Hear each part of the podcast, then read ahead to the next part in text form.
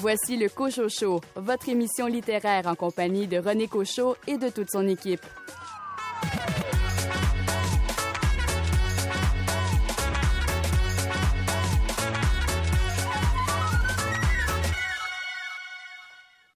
L'équipe du Cochocho tient à souligner et à féliciter la maison d'édition La Peuplade qui célèbre cette année son 15e anniversaire. Cet éditeur a su au fil des ans établir sa crédibilité en publiant des livres de très grande qualité. Deux titres nous viennent instantanément en tête, Le lièvre d'Amérique de Mireille Gagné et Ténèbres de Paul Cagzac. Mais il y en a tellement d'autres. Ici René Cochot, au programme cette semaine. Une entrevue avec l'acteur Martin David Peters qui a publié le livre Clark ou la peau de l'ours chez Leméac. Christiane Lahaye présente la nouveauté de Daniel Simpson, Clara sans majuscule chez l'évêque éditeur. Et pour m'accompagner, Stéphane Ledien, quel roman noir a retenu votre attention? Je vous parle du roman La petite Gauloise de Jérôme Leroy, paru à la Manufacture de Livres. Daniel Paré, vous nous parlez de quel roman? Je vous parle du livre de Nathalie Roy, Pourquoi pars-tu, Alice? Louis Gosselin, vous nous proposez une biographie cette semaine. Biographie de Nancy Odette qui s'appelle Plus jamais la honte. De votre côté, Caroline Tellier. Bonjour René, aujourd'hui je vous parle du roman Va me chercher Baby Doll par euh, Lucie Lachapelle, édité chez XYZ. Et elle se joint à l'équipe Karine Morin. Quel livre avez-vous choisi, Karine, pour votre première chronique? Je vous parle de L'intrusive de Claudine Dumont, un roman publié aux éditions XYZ. Bienvenue au Cochocho.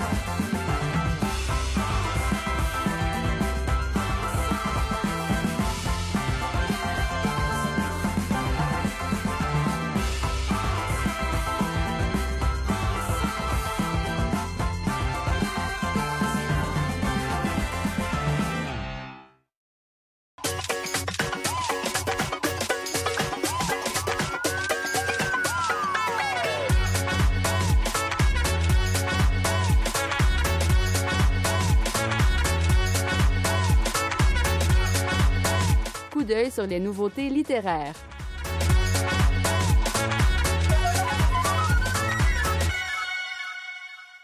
Daniel Simpson signe le roman Clara sans majuscule. Clara est une mère de famille monoparentale qui en a assez d'assumer seule l'éducation de ses rejetons parfois attachants mais surtout exigeants et centrés sur eux-mêmes. Écoutons Christiane Lahaye, directrice littéraire de l'évêque éditeur, nous en dire plus.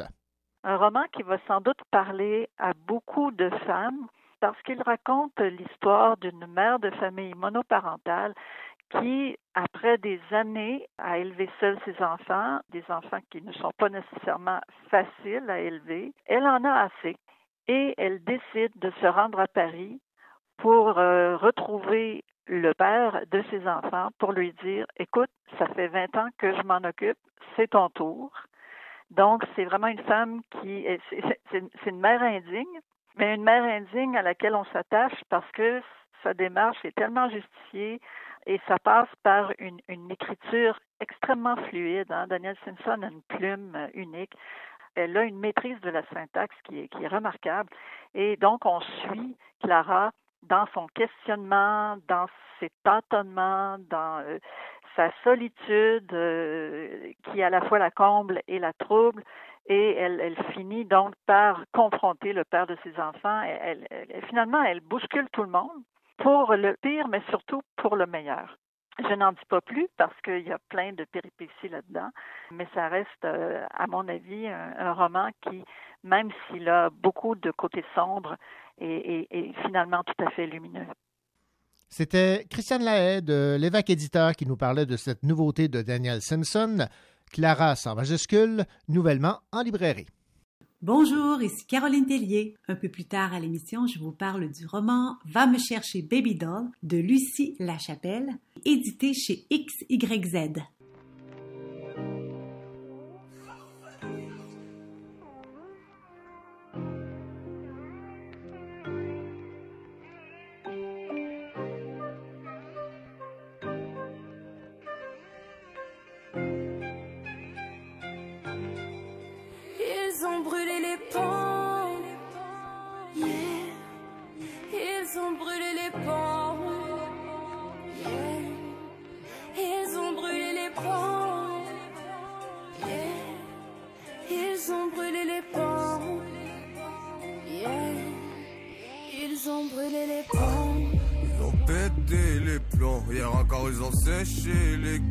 Dis-moi qui va passer l'éponge Trop de violence dans les gestes et les J'essaie d'élever la voix mais le monde est sourd.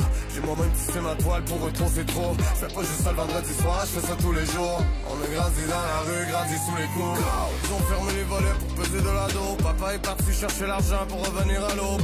Si je te donne un conseil, ne touche pas la drogue. Ne consomme pas ton produit, ne fais pas confiance à l'homme. J'ai quitté la rue et j'ai mis mes cartes sur la table. J'ai vécu, j'ai survécu et j'ai raconté ma life qu'est-ce qui t'écrit là, qu'est-ce que toi t'es malade? T'es sur une autre planète, trop t'es sur le décalage. Brûler les ponts par debout ah, On aime mieux rêver réveillé que dormir debout. J'avais mauvaise mine mais t'as quand même pris des photos. Hier j'étais dans la street, demain je fit avec Ginette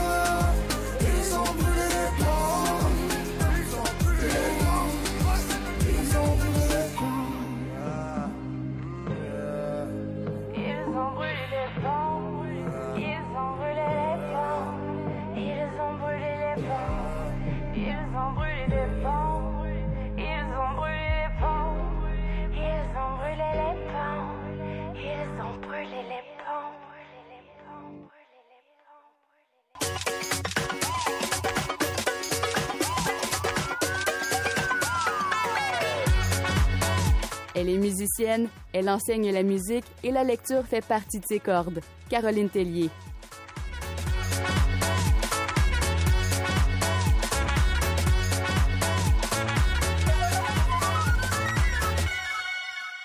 Caroline Tellier, bien le bonjour. Vous allez nous parler euh, cette semaine du livre Va me chercher Baby Doll de Lucie Lachapelle et c'est publié aux éditions XYZ, un roman que vous avez beaucoup aimé. C'est un roman qui commence fort. Dès les premières pages, on sent la force et les aspérités du personnage principal, nommé Cartouche. C'est une ex-serveuse et danseuse à Val d'Or, mais surtout une ex-détenue qui refait sa vie. Je vous lis le premier paragraphe qui est un bel exemple de la verve du personnage. J'ai grandi à Porcupine, une petite ville du nord de l'Ontario à l'horizon bouché. Ma famille habitait une roulotte déglinguée, sans roues, montée sur des blocs de ciment. Mon enfance, je l'ai avalée de travers. Il y a un élément déclencheur dans ce roman, vous me disiez, Caroline? L'élément déclencheur du roman est la requête de Manouche, une amie de prison. Manouche se meurt d'un cancer et elle demande à Cartouche de retrouver sa fille, sa fille surnommée Baby Doll. D'où le titre Va me chercher Baby Doll. Bon, maintenant parlez-moi de l'intrigue. Cartouche part à la recherche de cette jeune femme avec en main des textes ou mots d'amour que Manouche a écrits sur toutes sortes de bouts de papier. Mais la jeune fille a toujours un coup d'avance. Cartouche en fait du chemin de Sainte-Terre à Saskatoon à bord de son pick-up dans lequel elle a mis une tête de corneille accrochée au miroir pour retrouver sa nièce. Elle rencontre toutes sortes d'énergumènes, elle retourne aux sources et elle fait aussi une grande introspection. Voilà ce qui est écrit à la page 30. Je n'étais pas prête à la revoir avant aujourd'hui. J'avais trop honte. J'ai hâte de la prendre dans mes bras. Je n'aime pas les cimetières, mais le temps est venu d'aller sur la tombe de mon père. Question de lui dire une bonne fois pour toutes ce que je pense. Je veux me libérer du fiel qui m'encrasse le cœur. Caroline, le roman Vient me chercher, Baby Doll aborde en fait plusieurs thèmes problématiques, vous me disiez. Lucie Lachapelle aborde des sujets durs, mais très actuels. Elle parle de violence conjugale, des séquelles qui en découlent, elle parle de la dureté du milieu carcéral. Voici ce que Cartouche en dit. Le trou, c'est le bout de la marde. Une punition dans la punition. Les détenus sont, pour la plupart, des femmes qui ont manqué d'amour et de douceur. Elles en auraient grandement besoin pour guérir et se réhabiliter. Mais c'est le contraire qu'on leur donne. On entrevoit des événements, des mécanismes qui mènent une femme en prison, mais aussi des amitiés qui naissent et qui permettent de survivre dans cet environnement si difficile. L'autrice illustre aussi très bien les défis que représente la réinsertion sociale. Ce roman aborde le thème de la prostitution, des réseaux de prostitution, des problèmes de dépendance, drogue, alcool, d'un système qui attire les jeunes filles, et je vous dis que Cartouche doit user de tact, de douceur, de ruse pour éloigner Babydoll de ce mode de vie malsain. Le niveau de langage épouse les thèmes et les dialogues collent bien aux personnages. Oui, c'est un peu cru, mais peu ou pas vulgaire. C'est simple, drôle, attachant. Oui, ce roman illustre des vies de misère, une histoire dure, mais il est d'un dénouement heureux. Un bon petit roman divertissant, dépaysant, qui remue un peu, mais pas trop. Voilà un bon choix. Et quelle chanson, Caroline, avez-vous choisi pour euh, jumeler votre chronique à ce roman de Lucie Lachapelle? Cartouche écoute plusieurs chansons pendant son périple, dont celle-ci, et j'ai couché dans mon char. Richard Desjardins dit à peu près exactement ce qu'elle pense. Merci, Caroline. J'ai roulé 400 000 sous un ciel fâché, aux limites de la ville mon cœur a clenché, les gros flashs apparaissent dans mon âme égarée. Les fantômes se dressent à chaque pouce carré. Revenir d'exil comporte des risques, comme rentrer un aiguille dans un vieux disque. Y a eu ben du progrès, ben de l'asphalte, ainsi de suite. Je me demande qui je serais si je t'ai resté ici. Une peine imbuvable, à qui la faute? J'étais juste plus capable de l'avoir avec un autre, mais c'est tout oublié. Je suis redevenu un homme, le petit cœur pomponné, sans mieux voir ses vieux chums. Salut les Apaches, salut les crottés, me trouvez le stache, oui je paye le party.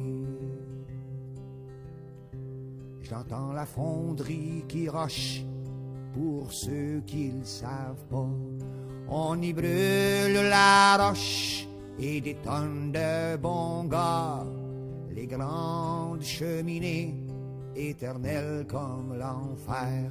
Quand le gaz m'a pogné, je suis venu tout à l'envers. Entendez-vous la rumeur, la loi de la compagnie? Il faudra que tu meurs si tu veux vivre, mon ami. J'ai passé mon petit change dans le trou du téléphone.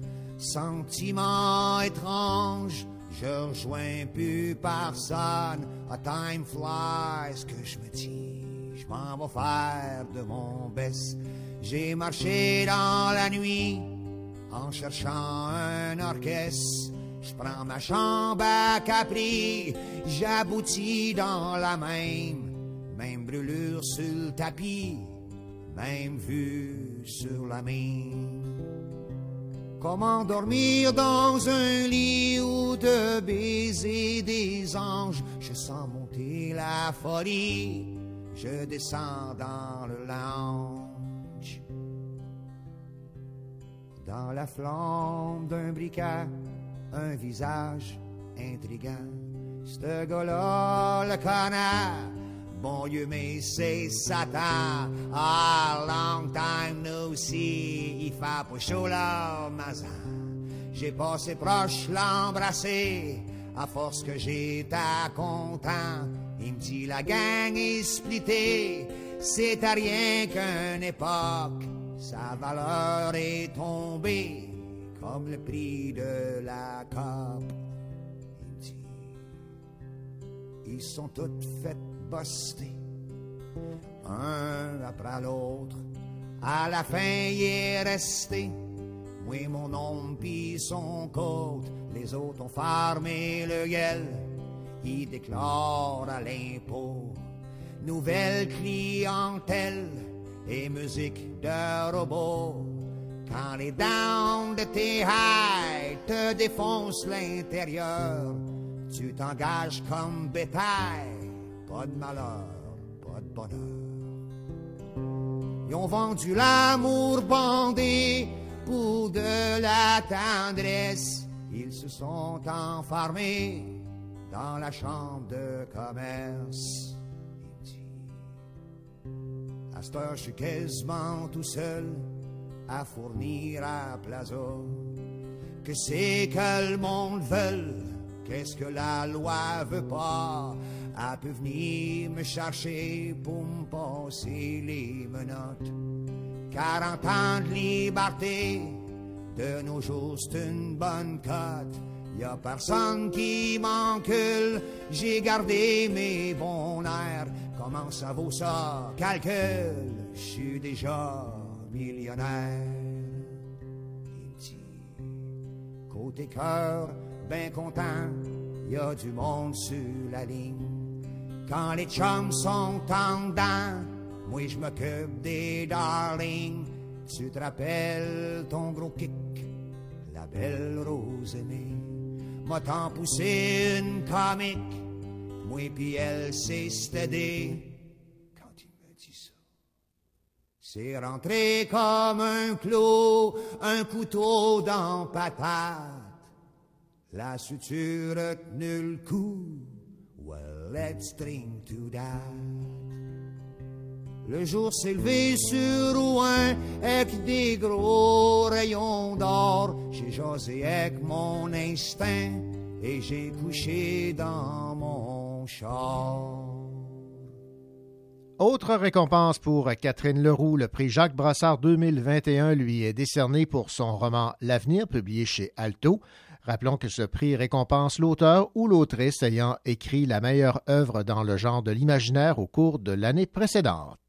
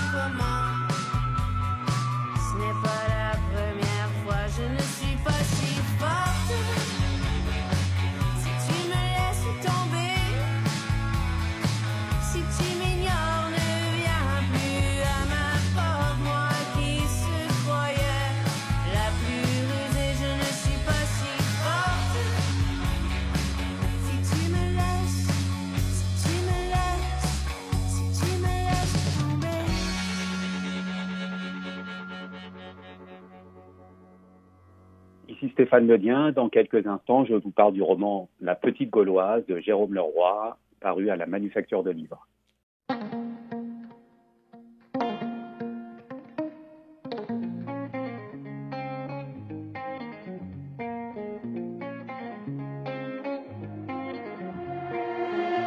Gamin, écoute, faut que tu saches, on est soit voleur, soit volé. Et chacun se tue à la tâche, qu'on soit la base ou le sommet. Les gens baissent les bras ou les ferment. Faut jouer des coudes pour exister. Ici tu gagnes ou tu la fermes. Mais laisse-moi te raconter. Petit regarde cet étang. Des femmes nagent contre courant. Petit regarde tous ces gens et danse et danse dans le vent. Petit regarde droit devant, les hommes y dansent contre courant. Petit regarde tous ces gens et danse et danse dans le vent. Mais allez, mais allez, viens, y'a pas que ton frère ton frère. Allez, mais allez, viens, y'a pas que ta soeur qui ta soeur. Mais allez, mais allez, viens, y'a pas que ton frère qui ton frère. Mais allez, mais allez, viens, y'a pas que ta soeur qui ta soeur. Gamin, écoute, c'est pas fini. Tout est fric et frime, petite gloire. On confond rêve et jalousie. Tout finira bientôt dans le noir. Les gens baissent les yeux ou les ferment. Faut être la brute et le truand. Ici tu aimes ou tu t'enfermes. Ah, tu peux rire maintenant. Petit, regarde cet étang. Des femmes nagent contre courant. Petit, regarde tous ces gens. Et danse et danse dans le vent. Petit, regarde droit devant. Les hommes y dansent contre courant. Petit, regarde tous ces gens. Et danse et danse dans le vent. Mais allez, mais allez, viens. Y'a pas que ton frère qui ton frère. Mais allez, mais allez, viens. Y'a pas que ta soeur qui ta soeur. Mais allez, mais allez, viens. Y'a pas que ton frère qui ton frère. Mais allez, mais allez, viens. Y'a pas que ta soeur qui ta soeur.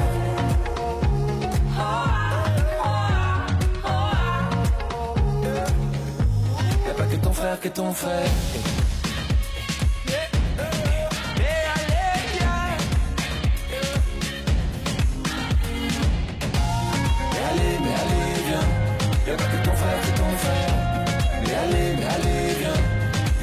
Soeur qui ta soeur. Mais allez, viens. Y'a pas que ton frère qui ton frère. Mais allez, viens. Y'a pas que ta soeur qui ta soeur.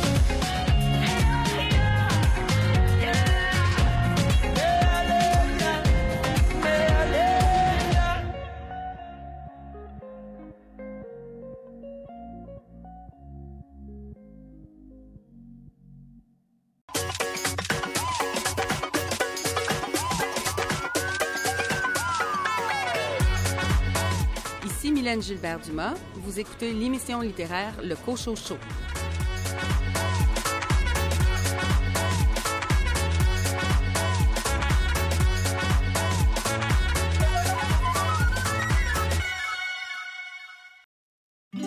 Take me home, take me home. Je vais juste aller à la maison puis get stone. Essayez pas d'appeler sur mon phone.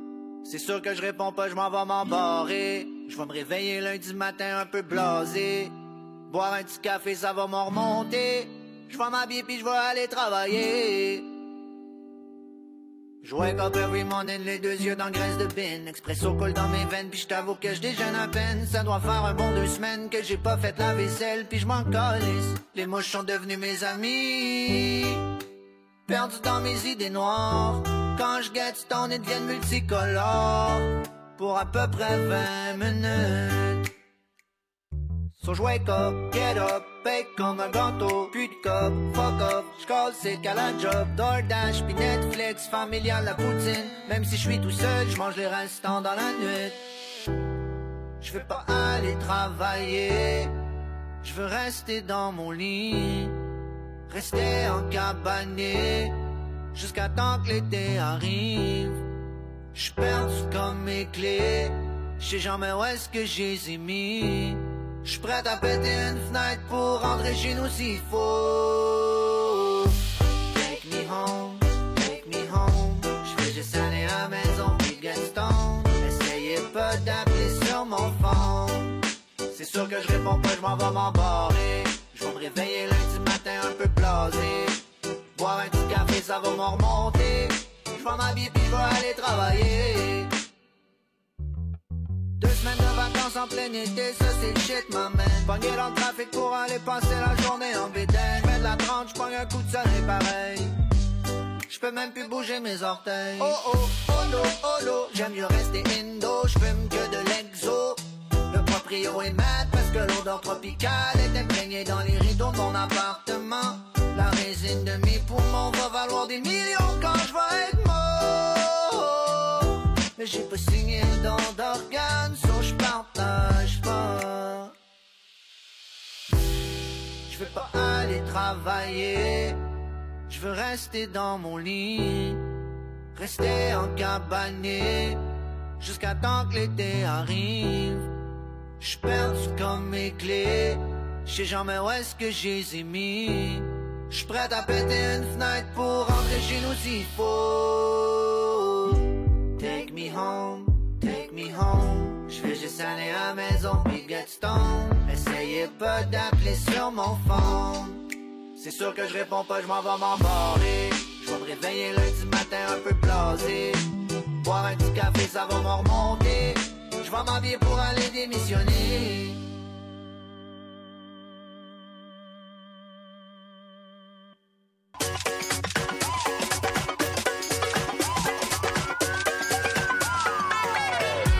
L'histoire ne dit pas s'il aime son café noir, mais une chose est sûre, il aime particulièrement le roman policier noir. Stéphane Ledien.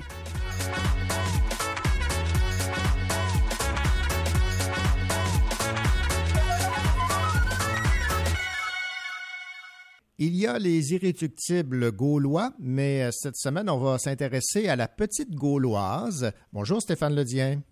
Bonjour René, comment ça va? Ça va très bien, vous? Ben, super, merci.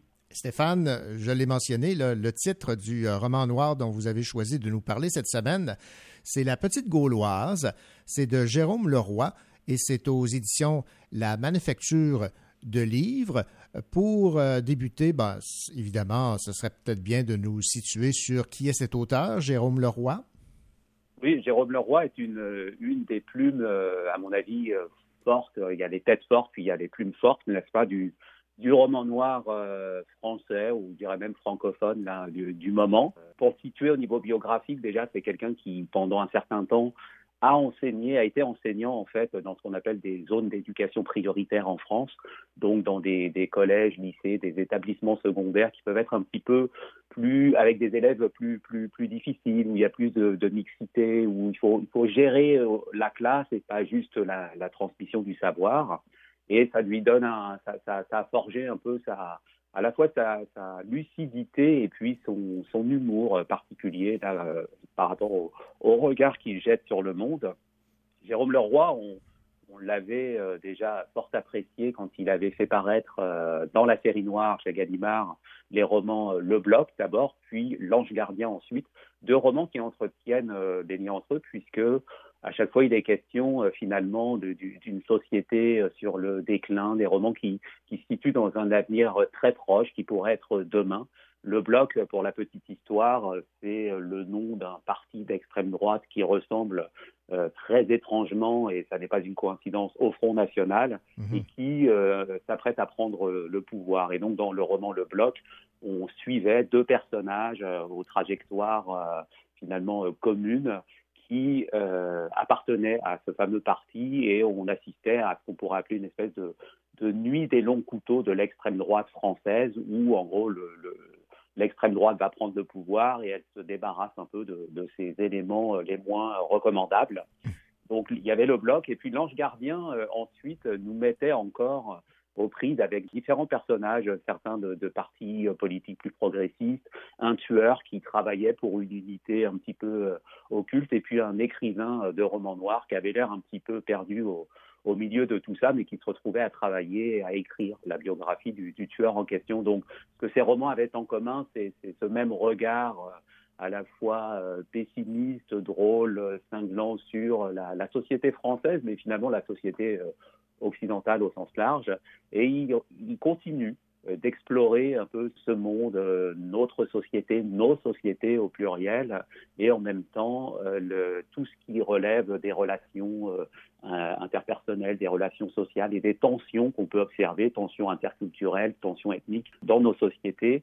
Il poursuit cette exploration, ce, regard, cette peinture désenchantée dans le roman La Petite Gauloise. Alors cette fois-ci, n'est plus à la série noire, mais euh, à la manufacture de livres, parce que Jérôme Leroy est quelqu'un qui aime butiner un peu, échanger d'éditeurs ici et là, et ça correspond aussi à son âme de poète puisque par ailleurs, il a publié euh, des, des textes plus poétiques, plus contemplatifs, notamment aux éditions de la Table Ronde. Alors la petite Gauloise, euh, c'est l'histoire, euh, pas juste d'une d'une jeune fille euh, donc qui serait euh, l'équivalent un petit peu d'une québécoise pure laine, on pourrait dire. Les Gaulois, c'est un peu les, Québécois pure laine dans la société française et qui en général, on les appelle ainsi parce qu'ils vivent dans, des quartiers défavorisés où il y a une très grande mixité ethnique, culturelle, sociale et des quartiers qui on va dire, euh, à une certaine époque, on finit par être déserté par une certaine frange de, la population et par ceux qui, étaient, euh, qui se considéraient entre guillemets comme des Français de souche. Et donc, euh, ça, finissait par donner des, ce qu'on appelait les, Gaulois, des, des, irréductibles qui continuent d'habiter dans, ces quartiers, des quartiers qui peuvent être un peu chauds, un peu sensibles. La petite Gauloise, c'est l'histoire donc de de cette jeune fille, mais pas seulement. On suit finalement, le récit commence par le meurtre un peu inopiné, et là je ne dévoile rien parce que dès la quatrième ligne, vous allez le dire, d'un policier, d'un capitaine de police de la sécurité intérieure. Et c'est une bavure, puisqu'il est lui-même abattu, et je ne dévoile rien là non plus, par un membre de la police municipale. Ça se situe dans une grande ville portuaire de la côte ouest française. On n'en sait pas plus, c'est une ville fictive puisque Jérôme Leroy aime mettre en place un parti politique fictif dans une France pas si fictive que ça, mais dans des villes qu'on ne situe pas forcément euh, tout à fait, mais avec des indices qui laissent euh, deviner de quelle ville ou de quel mélange de villes on peut, bien parler. Donc on suit, encore une fois, toute une galerie de personnages à la fois désenchantés, euh, euh violents, drôles aussi à leur manière, et, euh, mais à la fois lucide et en même temps désespéré quant à euh, la situation. Alors, pour faire un rapide tour d'horizon, ça commence par cette mort brutale d'un policier, et puis on va à la fois se projeter dans l'avenir pour savoir ce que vont devenir certains des personnages, et se projeter dans les 24, 48, 72 dernières heures, où il va s'agir de remonter un peu le fil des événements, et on comprend qu'il y a quelque part en France un attentat qui se prépare et euh, auxquels sont mêlés euh, différents personnages et peut-être bien euh, cette petite Gauloise dont le titre reste un petit peu énigmatique jusqu'à un certain point du roman. Alors, on suit ces, personnages, la façon dont ils peuvent s'égarer un petit peu, à la fois dans, des idéologies extrêmes, et à côté de ça, on a un professeur, un enseignant qui doit recevoir dans sa classe une écrivaine quelqu'un qui, une romancière qui écrit des, romans jeunesse, et ça donne euh, une, espèce de journée particulière sous tension, où, puisqu'évidemment, euh, pendant que euh, la romancière va donner euh, sa, conférence, il va se passer euh, différentes choses. Le lycée va être comme pris euh, d'assaut et il y a, des, événements explosifs qui se produisent un petit peu partout dans la ville en question. Donc ça donne des moments de tension, quelque chose d'un peu absurde et d'incroyable en même temps où on se dit il y a un attentat, où il y a plusieurs attentats qui se préparent. En même temps, on voit les forces de police qui débarquent dans des cellules clandestines, qui démantèlent un petit peu tout ce réseau, mais on sait que quelque chose va arriver, on ne sait pas encore où, euh, ni euh, quand, ni euh, vraiment comment. Et donc on, on suit ces personnages. Il y a des jeunes un petit peu qui chalutent dans cette classe, euh, un enseignant qui est complètement dépassé à la fois par les événements, mais aussi par euh, ses propres pulsions, puisque, et là c'est le narrateur qui le dépeint, euh, non sans un certain humour, avec une, ironie cinglante, un, professeur qui, on comprend, est, passez-moi l'expression, puceau, donc à 30 ans, et qui a bien du mal à gérer ses élèves et qui veut bien faire, qui est prisonnier entre une forme de de rectitude politique par rapport à des élèves qui chahutent et, dont les, cultures sont, sont différentes des siennes, et en même temps par rapport à bah, la bienséance d'un côté, mais aussi euh, la fermeté pour leur dire bah, de se taire, d'être calme, et puis il y a une situation de crise qui arrive, tout le lycée est en état d'alerte, il ne faut plus bouger, etc. Donc, vous voyez, ça ressemble à un bouillonnement, comme il peut s'en passer finalement dans une salle de classe, mais aussi comme il peut s'en passer dans la société en général. Donc, il y a toute cette mise en abîme où la salle de classe, le temps de certains chapitres, devient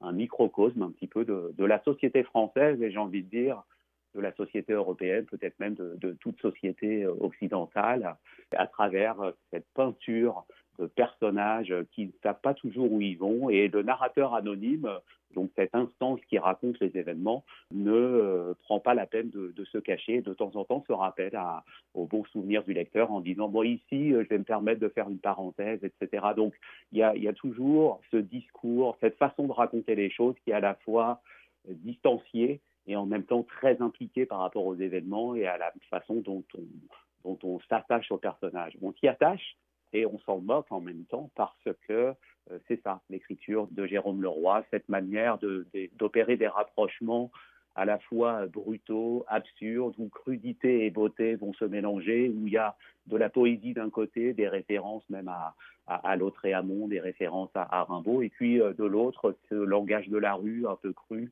où euh, il, peut y avoir du Verlan et puis un, un très beau tableau brossé de l'autre. Donc, Jérôme Leroy a toujours mélangé des langages pour décrire finalement euh, euh, cette, cet éclat de la langue française, mais aussi cet éclat de la culture et des perceptions de notre société.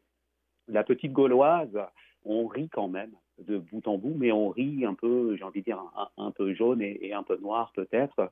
Et ça, c'est un autre des grands traits de l'écriture de Jérôme Leroy, c'est son humour noir cette espèce de mélange entre un, un, cynisme un peu cinglant, des situations de crise, du comique de situation aussi, et en même temps une, ironie, un désenchantement, des illusions, appelons-le comme on veut, c'est un peu tout ça à la fois, et on évolue constamment dans une zone grise où il s'agit de mélanger euh, le macabre, le morbide et le, poétique et le contemplatif. Donc il, il, se permet de brosser le tableau d'une société qui un peu à la dérive et tout en se moquant finalement de ce que certains appellent le, le déclinisme ou le choc des civilisations.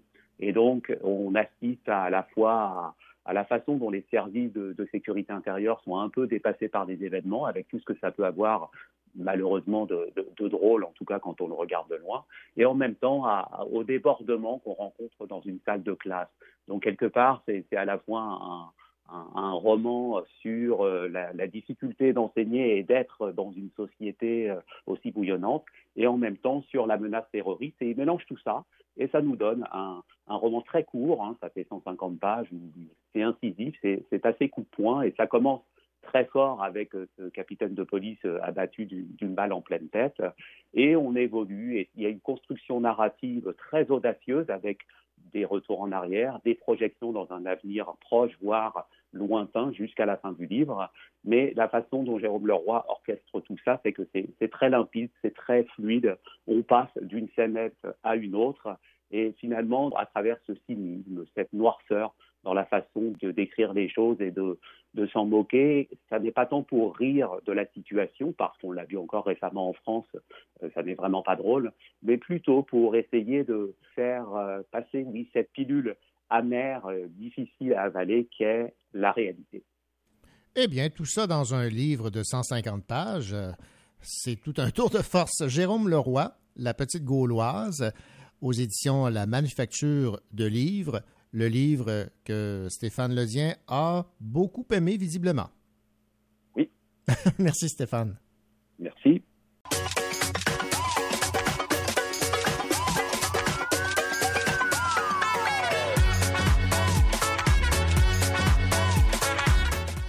Bonjour, je suis Nathalie Lagacé, auteure, et vous écoutez votre émission littéraire Le Cochocho.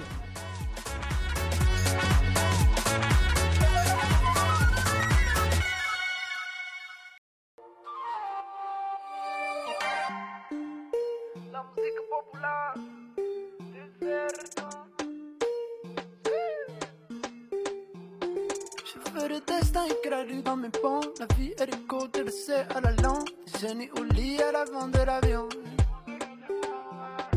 Je t'ai déjà vu, est-ce qu'on se connaît? C'est à Lisbonne, aux îles. Faire bonne impression comme Claude Monet.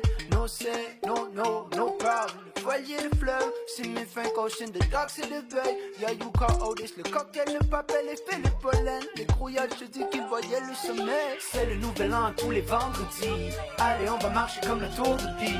Danse sur le plat, chante du Céline. Tu sais très bien ce qu'il dit. Je vois la vie en rosé. Rosé, rosé, Donde está yo? No sé, oh. Je vois la vie en rosé, mon verre plein à moitié. Donde está yo no sé, oh no sé.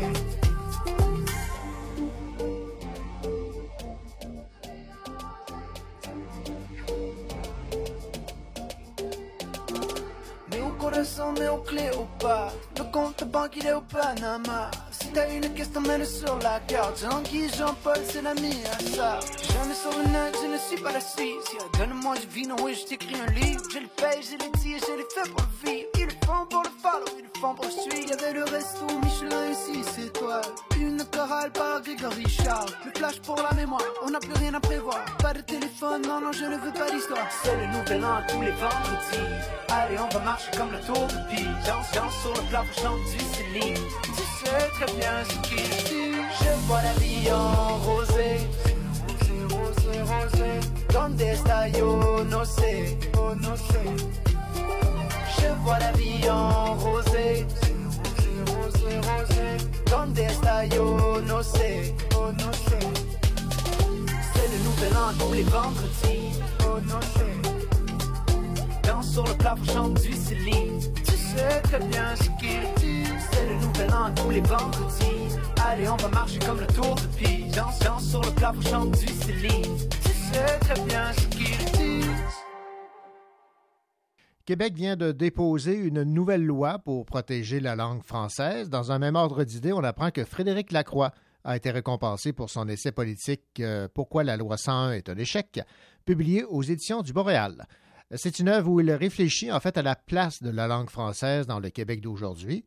Il dénonce, entre autres dans son livre, la présence toujours plus discrète de la langue française et de la culture québécoise. En fait, aux yeux de Frédéric Lacroix, le français est de plus en plus une langue seconde au Québec. Autre prix littéraire, cette fois le prix Arlette Cousture, décerné à Daniel Marcotte pour L'accordéon Madame et moi, chez l'évêque éditeur. Réécoutons une partie de la chronique de Caroline Tellier, qui avait beaucoup aimé ce livre de Daniel Marcotte, L'accordéon Madame et moi. C'est la première fois que je lis cette autrice prolifique et polyvalente.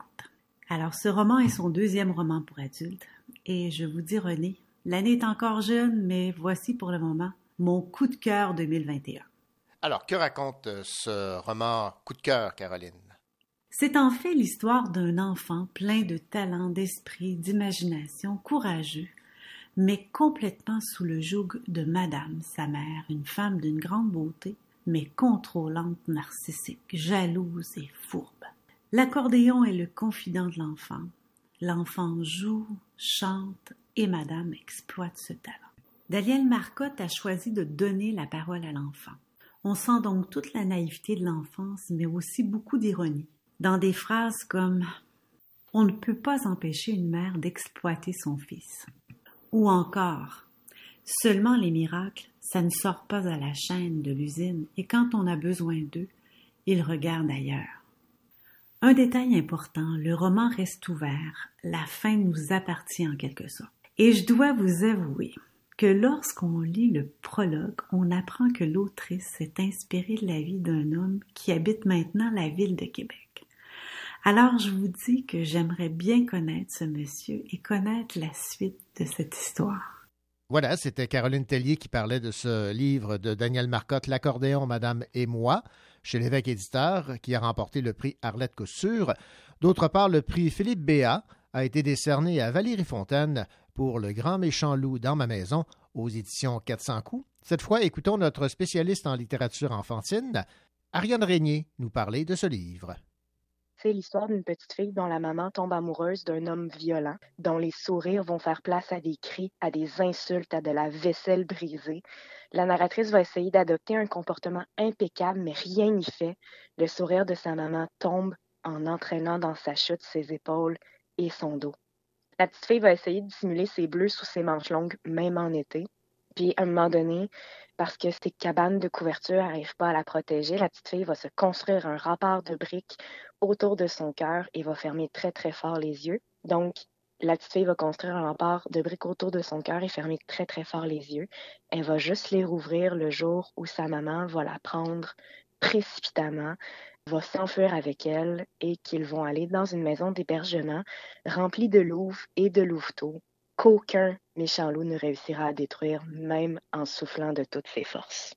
C'est frappant, c'est émotif, ça vient chercher creux dans les valeurs, mais c'est un magnifique album pour dénoncer, pour euh, aider aussi probablement, pour faire reconnaître des situations difficiles, chose qu'on aime beaucoup en littérature jeunesse. Donc chapeau euh, pour cette fable poignante et bouleversante sur la violence familiale. Voilà, c'était Ariane Régnier qui parlait de ce livre illustré de Valérie Fontaine, Le grand méchant loup dans ma maison, aux éditions Les 400 coups, qui a remporté le prix Philippe Béat. Je suis jamais à l'aise dans les cocktails. La foule dévie la gravité. La musique m'emmène loin du bordel. Le feu de Johnny a l'idée. Rien ne serait pareil sans toi. Pourquoi t'as peur que je t'oublie? Je pourrais croiser des centaines d'entre elles, les yeux bandés, je te retrouverai quand même. Je suis jamais à l'aise dans les cocktails. La foule dévie la gravité. La musique m'emmène loin du bordel. Le feu de Johnny a l'idée. Rien ne serait pareil sans toi. Pourquoi t'as peur que je t'oublie? Je pourrais croiser des centaines d'entre elles, les yeux bandés, je t'en retrouverai quand même. Les minutes qu'on va passer ensemble s'écouleront vite tant que tu m'aimes. Comment on fait pour profiter? Tout peut arriver. Tout peut arriver.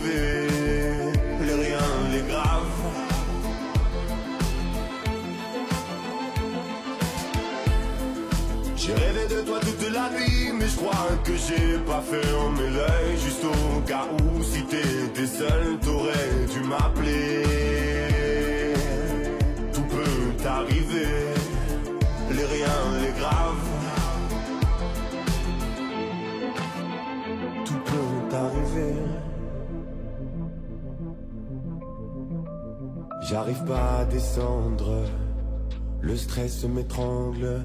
Maintenant que je suis au sommet, je peux que tomber. Et le diable serait comblé. Sentiment étrange, c'est comme si on dispersait mes cendres. Maintenant que je suis au sommet, je peux que tomber. La fin de la prophétie se complète. J'arrive pas à descendre, le stress m'étrangle. Maintenant que je suis au sommet, je peux que tomber. Et le diable serait comblé. Sentiment étrange, c'est comme si on dispersait mes cendres. Maintenant que je suis au sommet, je peux que tomber. La fin de la prophétie se complète.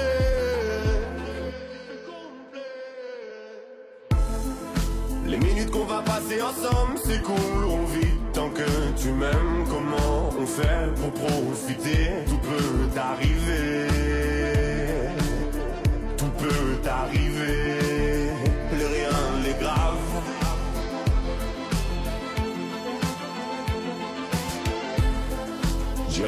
Toi toute la nuit, mais je crois que j'ai pas fermé l'œil. J'ai rêvé de toi toute la nuit, mais je crois que j'ai pas fermé l'œil. Les minutes qu'on va passer ensemble s'écouleront vite tant que tu m'aimes. Comment on fait pour profiter Tout peut arriver.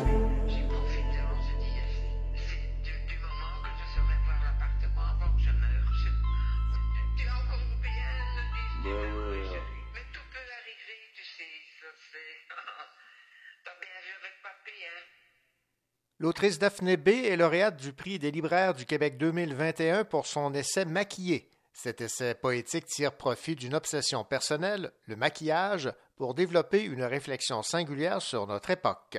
Maquillé offre une puissante réflexion sur la vie moderne. Voici ce qu'en pense notre chroniqueuse et autrice Véronique Grenier de cet essai de Daphné B. Maquillé. Mon coup de cœur littéraire cette année, ça a été Maquillé de Daphné B.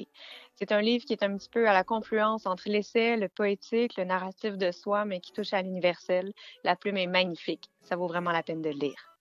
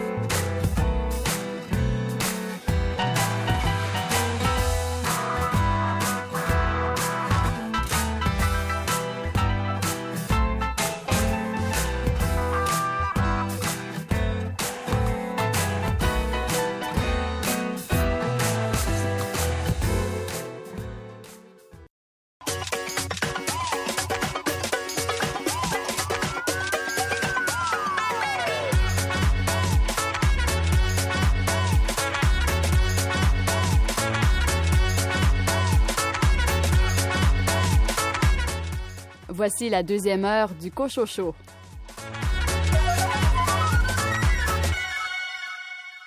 Ici René Cochot, au sommaire de cette deuxième partie d'émission. Un entretien avec l'acteur Martin David Peters à propos de son livre Clark ou la peau de l'ours publié chez Le Méac. Daniel Paré, vous nous parlez de quel roman? Je vous parle du livre de Nathalie Roy, Pourquoi pars-tu, Alice? Louis Gosselin, c'est une biographie qui a retenu votre attention cette semaine. Biographie de Nancy Odette qui s'appelle Plus jamais la honte. Quant à vous, Karine Morin, vous nous proposez quel roman? Je vous parle de L'intrusive de Claudine Dumont, un roman publié aux éditions XYZ. Bonne deuxième heure.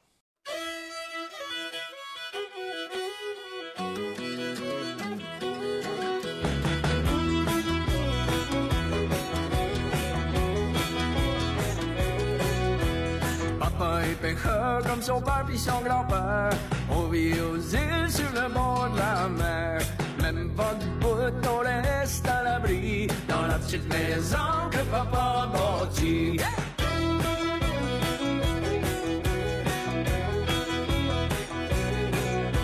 Le coq fort puis ça fait broyer le chien. Papa se réveille à 4 heures du matin. Maman prépare des du café. La nuit d'une heure plus tard, papa va s'en aller. Une de ligne à pêche, bandit après le bout du quai. Sa vieille salle au milieu de la baie. On fait ce qu'on peut avec quoi la mer amène. De gagner sa vie aux îles de la Madeleine. Essayer de gagner sa vie aux îles de la Madeleine. Les mains pleines cornes après hall ici les cœurs. La maison est pas grosse quand on la voit du large. À soi, maman, poisson. Assis sur le poêle, papa joue du violon.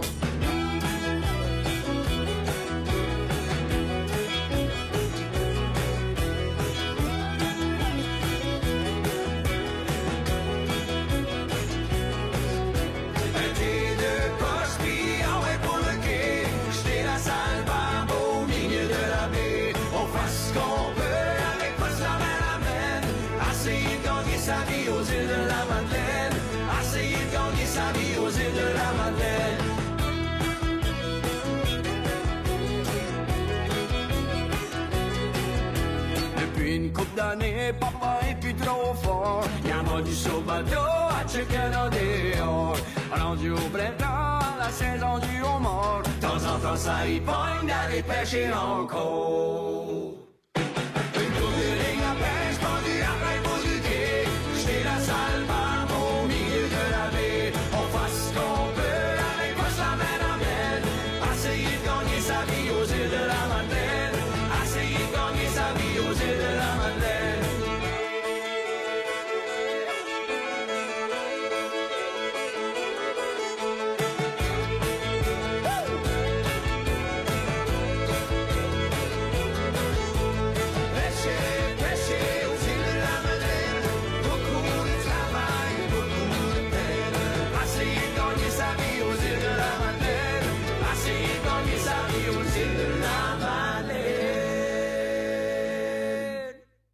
Songez à devenir acteur ou actrice? Vous auriez intérêt à lire le livre de Martin David Peters, Clark ou La peau de l'ours, publié chez Le Méac.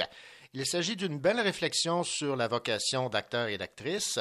Pour situer les gens, Martin David Peters est comédien depuis plus de 25 ans. Il a entre autres joué dans Fragile, Faits divers, Série noire ou Clash. Il est noir et dédie son guide à ceux et celles qu'il appelle affectueusement comédiens et comédiennes issus de la diversité. Cet ouvrage mélange des témoignages, des conseils, des entrevues, des notes. Bonjour, Martin David Peters. Oui, bonjour. Alors, comment décrire ce, ce livre? On aurait pu parler d'un guide, on aurait pu parler d'un ouvrage de réflexion, un ovni littéraire. Comment vous le décrivez, vous? J'aime, j'aime bien l'ovni littéraire. Ah, j'aime bien ça. Ben, moi, j'ai, j'ai écrit euh, euh, sous le titre Clark ou la peau de l'ours. J'ai, on a inscrit avec mon éditeur fiction. Oui. Parce que c'est important pour nous de créer une espèce de, de détachement, parce que c'est ce que c'est, dans le fond, même si Clark, j'ai prêté à Clark quelques éléments de, de ma vie, Euh, bon, Clark a fait le conservatoire, j'ai aussi fait le conservatoire. Il a habité à Trois-Pistoles, j'ai habité à Trois-Pistoles, mais, mais c'est tout de même pas mon, mon alter ego, ce n'est pas non plus ma biographie. Donc, c'est vraiment une fiction. Je me suis, ça m'a donné énormément de liberté de le prendre sous cet angle-là. Bon, vous présentez votre livre avec la phrase suivante. Ce livre est dédié aux comédiennes et comédiens issus de la diversité qui cherchent à grandir dans son art. Prends dedans ce qui te semble utile et laisse-y le reste. Alors, élaborez un peu là-dessus sur, en fait, quelle était la, la vocation de, cette, euh, de cet ouvrage. Ah, moi, j'ai fait des rencontres euh, dans les écoles avec les étudiants pour leur parler de, de persévérance. Donc, je leur parlais un peu de mon, mon parcours de, de, comédien, de mon parcours de vie, euh, qui n'a pas nécessairement été toujours euh, facile. Il a fallu que je bûche très fort. Puis, j'essayais le plus souvent possible, évidemment, de ne pas abandonner, même si quelquefois ça a été extrêmement difficile. Et évidemment, j'avais pris quelques notes parce qu'il fallait que je leur explique assez euh, succinctement, succinctement, euh, mon travail. Et puis, euh, je me suis dit, bon, qu'est-ce que je fais avec ces notes-là sur le jeu? Euh, qu'est-ce que moi je pense vraiment du jeu? Qu'est-ce que c'est jeu d'acteur? Tout ça, tout ça. Puis, je n'ai pas voulu faire un, un essai. Et là, je me suis amusé à créer un personnage qui s'appelle Clark. Je me dis, ah, pourquoi pas y aller avec une, fiction, puis essayer que Clark, dans le fond, essaie pour lui-même de décrire qu'est-ce que c'est pour lui le jeu. Évidemment, c'est un comédien de la diversité, donc c'est un peu, un, un, j'appelle ça un peu un faux guide parce que c'est pratiquement, c'est un peu absurde d'essayer de dire, je vais écrire un livre euh, pour le jeu, pour les comédiens de la diversité. C'est comme si je disais, je vais écrire un livre de jeu pour les comédiens euh, blancs. c'est un peu absurde, mais lui, il tente l'aventure. Mais comme c'est pas vraiment possible, ce qu'on découvre au fil de, la lecture, c'est que dans le fond, c'est un voyage intérieur qu'il entreprend. Euh, et puis on découvre un peu son, son passé, les choses qui l'ont qui l'ont touché dans sa vie personnelle. Donc ça va au-delà de, de son côté euh, diversité. Donc j'ai essayé à, travers ça évidemment de, de, de témoigner ou de d'offrir un, un message plutôt euh, universel, dans le fond. Bon, vous avez mentionné qu'il y a un peu de vous, il y a de la fiction. Je vais vous citer ici en page 28, vous allez me dire quelle est la part de fiction et de réalité, là. Oui. C'est vrai, j'avais pensé devenir roboticien. Je rêvais de faire des robots.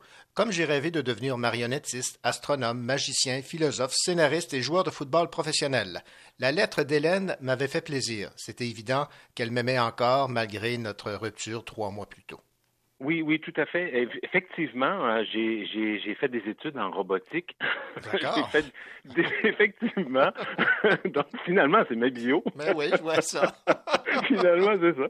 Euh, non, mais euh, oui, évidemment. Oui, j'ai fait euh, de la philosophie aussi à l'Université euh, Laval pendant un an. Euh, des, quelquefois, on me demande, est-ce que Hélène, parce que c'est un peu un personnage central dans cette, cette histoire-là, comme vous avez pu le lire, euh, pour moi, c'est un personnage qui, en fait, c'est trois personnes en, une. Donc, Hélène n'existe pas vraiment, mais, mais, mais son esprit, quelque part, existe. c'est particulier à dire, mais c'est comme ça que je l'exprime. Uh-huh. Donc, j'ai pas, je me suis pas attaché à une personne en particulier. C'est au fil de l'écriture, j'ai prêté à Hélène des éléments de quelques personnes euh, autour de moi. Donc, pour moi, vraiment, elle est une, elle est une vraiment une création de, de fiction.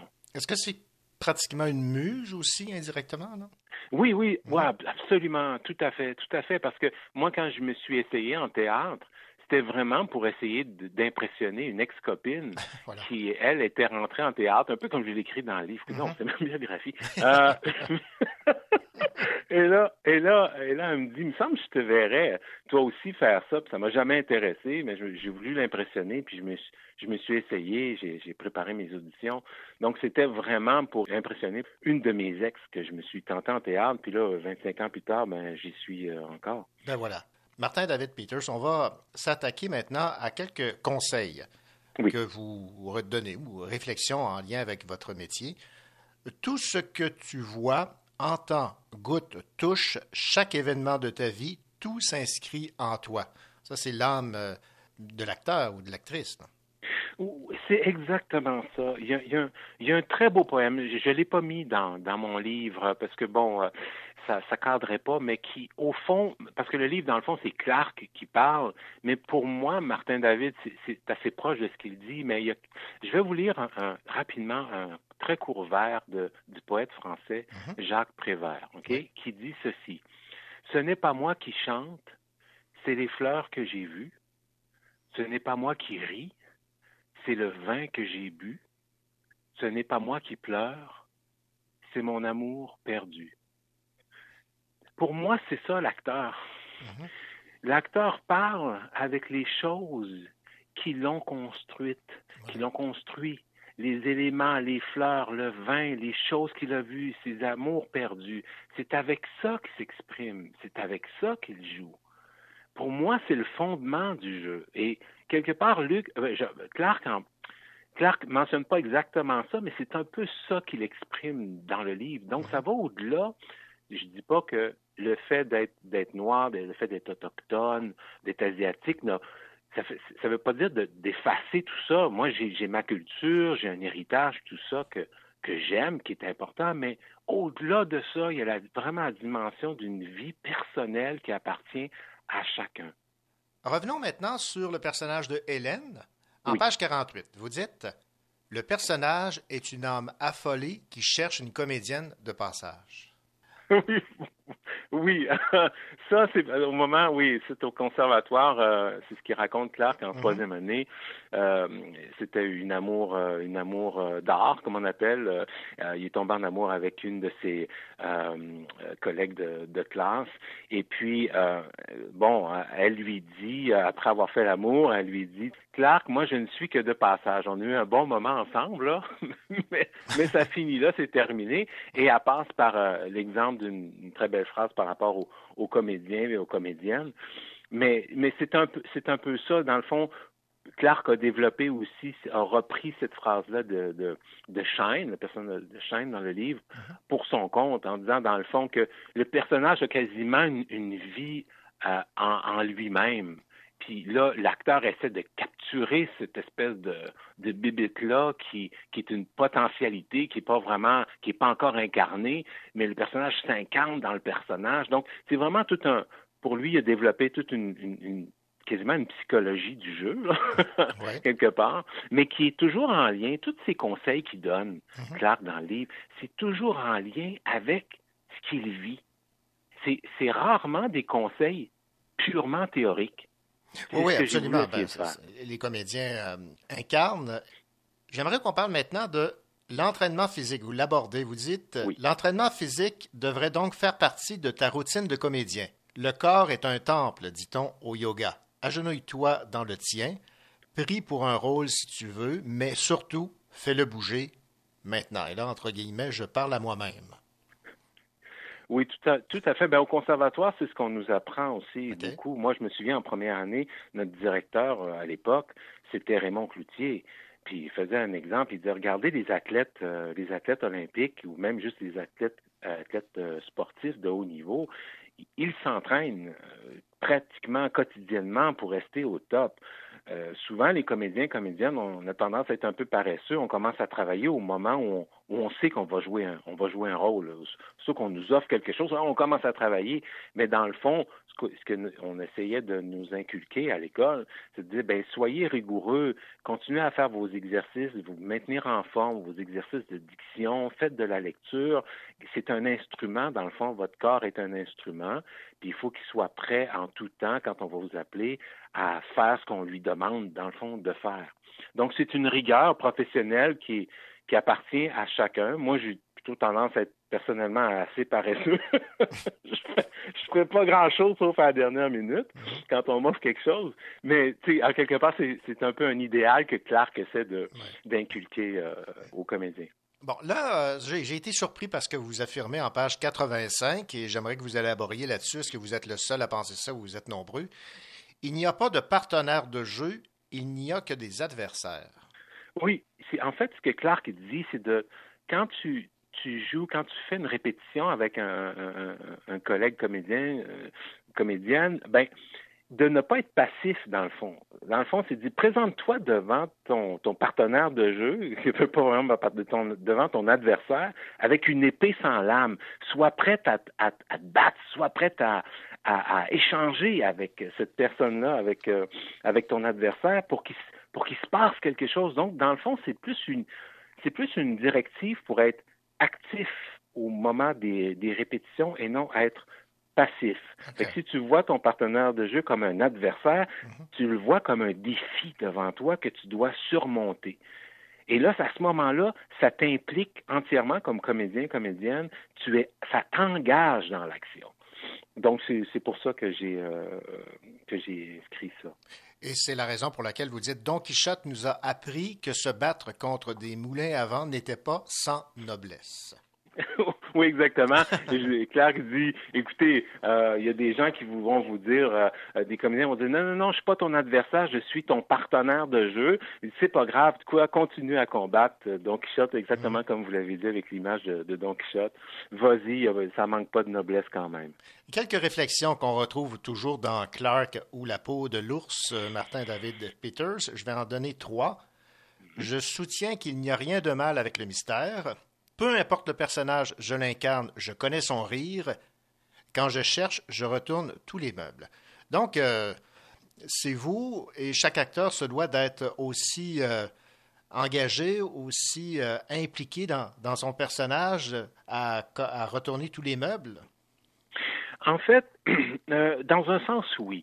Je, vais vous citer un autre extrait que j'ai ici devant les yeux du livre où Clark dit et toi, t'es-tu déjà demandé si chacune de tes interprétations n'était pas, au fond, une tentative désespérée de rejoindre quelqu'un? Mm-hmm. En fait, tout ce qu'il dit Clark par rapport à ce, on retourne les meubles, c'est toute une, pour lui, c'est une façon d'essayer de rejoindre son Hélène qui est décédée très jeune, je le raconte dans le livre. C'est vraiment toutes des, c'est vraiment des, quasiment des tentatives d'absolu. Il essaie de, rejoindre l'au-delà avec son, avec son jeu. Mais ça, c'est propre à l'histoire de, de, Clark. C'est pour ça qu'il va aussi loin dans sa réflexion sur le jeu. C'est parce qu'il essaie de rejoindre quelqu'un qui, l'a marqué dans sa vie et qui a perdu trop jeune. Si tu as à choisir, opte pour ta gueule. Ça, ça, s'appelait à Clark ou à vous? oui, c'est ça, oui, tout à fait. Ben, je c'est ça. Dans le fond, les gens, ce que les gens voient, c'est ta face. Ben, je fais un exemple avec Léo Ferré qui dit euh, pour tout bagage, euh, on, a sa gueule. j'ai repris, j'ai repris ça un peu. Dans le fond, c'est vrai. Dans le fond, ce que tu promènes, c'est ta face, c'est, ta gueule, comme on dit. Donc, euh, c'est ce que les gens, les gens voient. Fait que dans le fond, si c'est à ça que tu ressembles, ben vas-y avec, vas-y avec ça. Mais évidemment, au théâtre qu'on aime, c'est se transformer, puis on mm. va au-delà de notre en guillemets gueule. On, se transforme en maquillage, perruque et tout et tout. Ça, c'est vraiment une tournure euh, plutôt amusante que j'ai voulu mettre dans le livre.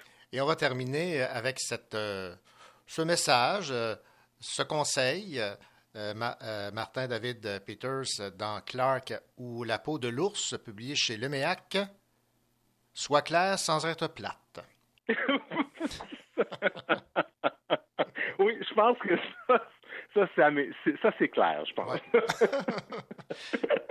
Merci beaucoup, Monsieur euh, Peters, et euh, on a hâte de, vous voir euh, à, l'écran. Dans, quel rôle allez-vous vous situer dans les prochaines séries?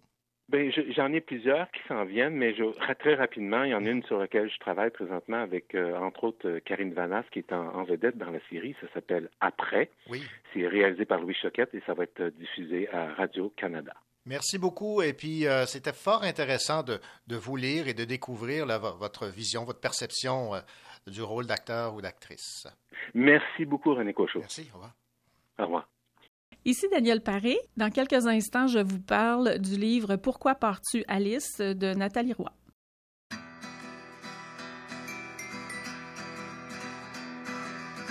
Les aiguilles de la montre ne tournent que dans un sens quand on la remonte, c'est encore pour qu'elle avance.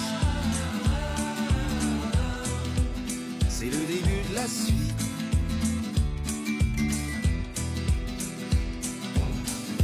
quoi lire à l'envers un calendrier, le journal d'hier aux nouvelles périmées. C'est le début de la suite. En avant, en avant la fuite. En avant, t'inquiète pas petit.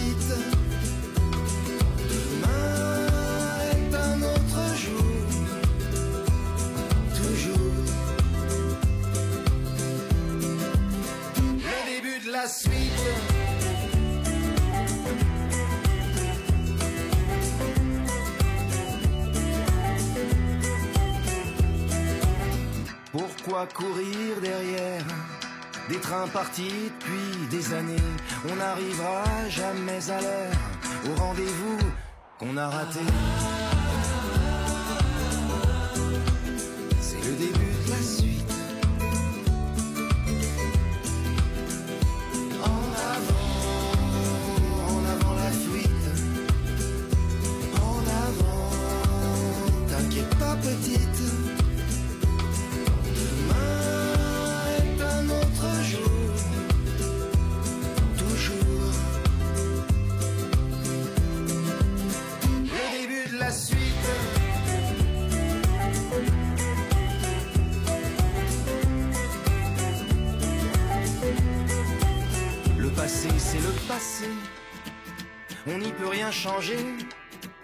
Ce sont les salopards qui réécrivent l'histoire un genou à terre, regrets, chagrins anciens, sac à dos de pierre.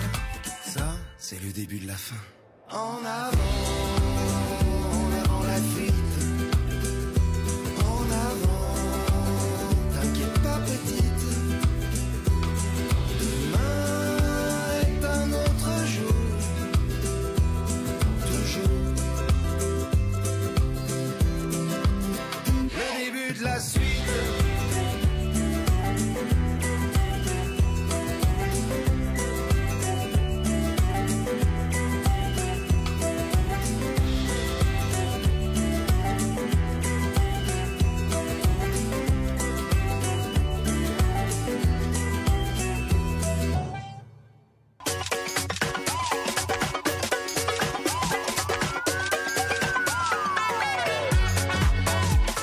Elle aime beaucoup lire, surtout de la chiclite.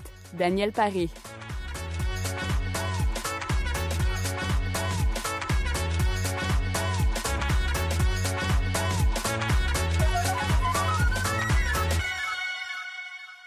Daniel Paré, bonjour. Bonjour René. Daniel, je sais que vous aimez euh, beaucoup l'autrice dont vous allez nous parler euh, cette semaine. Il s'agit de Nathalie Roy. Alors, quel roman est tombé entre vos mains?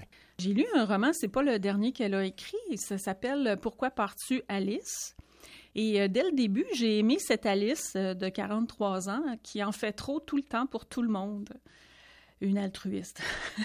voilà. Elle est enseignante, elle est mariée, mère de deux enfants. Euh, le jour où son mari, avocat, annule leur voyage d'amoureux en Italie pour un gros procès que se retrouve pas de plan pour l'été, elle s'enfuit pour s'offrir un peu de bon temps sans planifier. Vous savez, René, la blague du gars qui part acheter des cigarettes puis qui revient jamais? Là? Oui, oui, oui. Bon, ben c'est Alice qui a fait ça. Sauf qu'elle est allée acheter du fromage, elle, pour finir une recette. Et elle utilise le scooter de sa fille pour se rendre au dépanneur, puis sur un coup de tête, elle retourne pas à la maison. Donc, elle prend la route sans trop savoir ce qu'elle va faire. Et euh, son périple va durer le temps des vacances d'une enseignante et euh, donnera lieu à de belles rencontres, lui permettra de sortir de sa zone de confort et ça va la pousser à faire une introspection qui lui sera salutaire au moment où elle va décider de rentrer chez elle. Donc, euh, j'aime beaucoup ce que Nathalie Roy écrit, effectivement. Et c'est pas ma première lecture, mais ce sera pas la dernière non plus parce que j'ai appris qu'elle vient de publier son douzième livre quand même, en ce beau printemps 2021. Ben voilà. Alors, pour les amateurs de la plume de Nathalie Roy, sachez-le. Merci beaucoup, Daniel. Avec- Rappelez-nous le, le titre du livre dont vous venez nous parler. Oui. euh, pourquoi pars-tu, Alice? Et on comprend pourquoi. Et voilà. Merci, Daniel. Avec plaisir.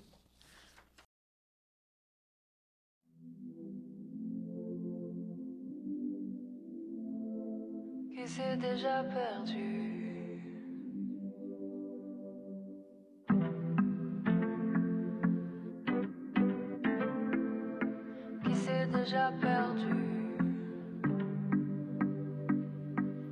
Rouge a eu un bon feeling quand il lui a offert ce verre. Il avait l'air entreprenant, elle a choisi de le laisser faire. Monsieur Bleu a eu du désir quand elle a traqué en souriant. Et il l'a sans complice, ça ne lui arrive pas si souvent. Le trouble est réciproque, leur premier verre est déjà vide. Naturellement, leur corps s'approche, ils ne sont plus timides. Ils partageront les prochaines heures et les pulsions en avalanche. Madame Rouge et Monsieur Bleu se souviendront de cette nuit blanche.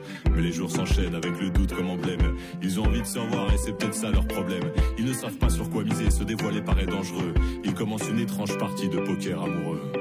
Qui s'est déjà perdu dans le poker des sentiments Qui se sentira courageux Qui pourra dévoiler son jeu.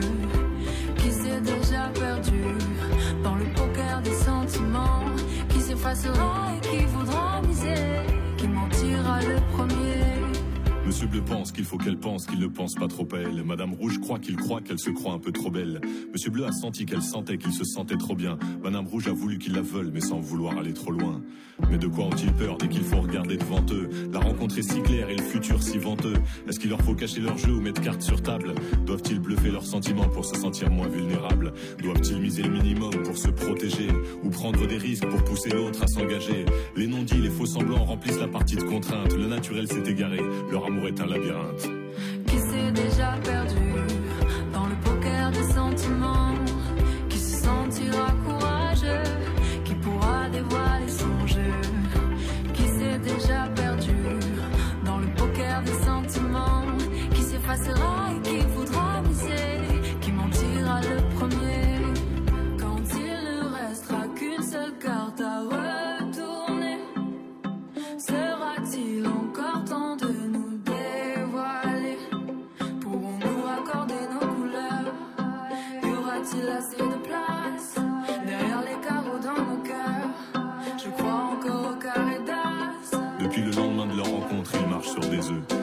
progressivement les règles de leur propre jeu.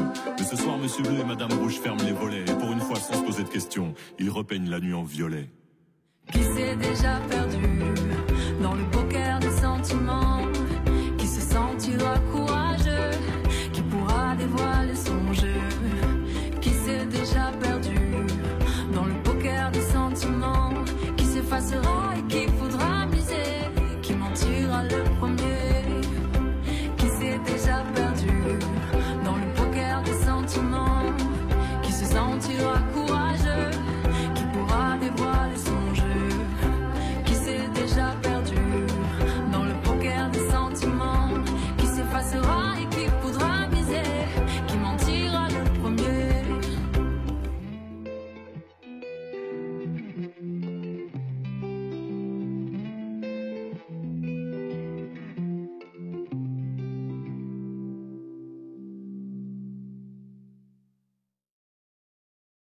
Ici Karine Morin. Dans quelques instants, je vous parlerai du dernier roman de Claudine Dumont, L'intrusive, qui a été publié cette année aux éditions XYZ.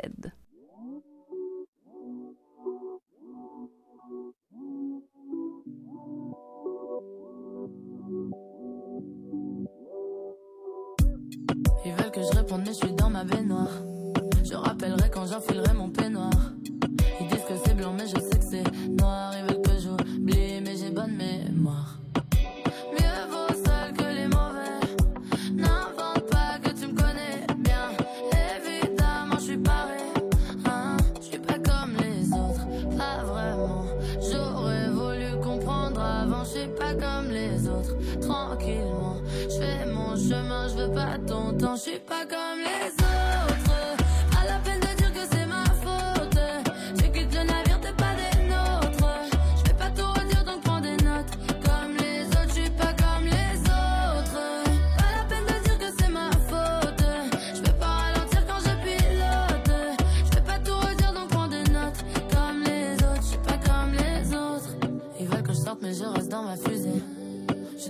et je crois que tout ça m'a usé.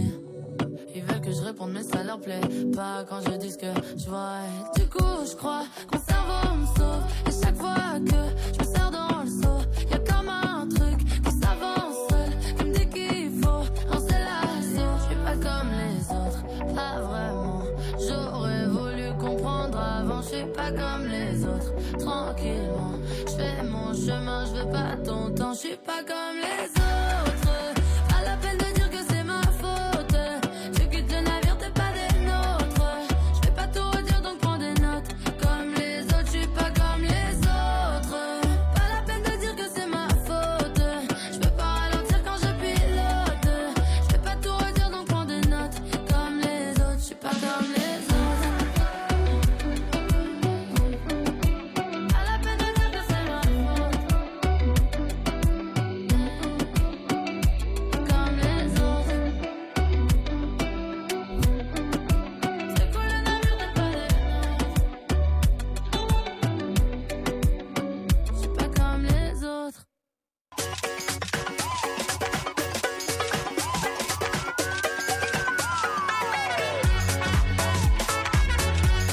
sa table de chevet, il y a plein de livres, dont celui-ci.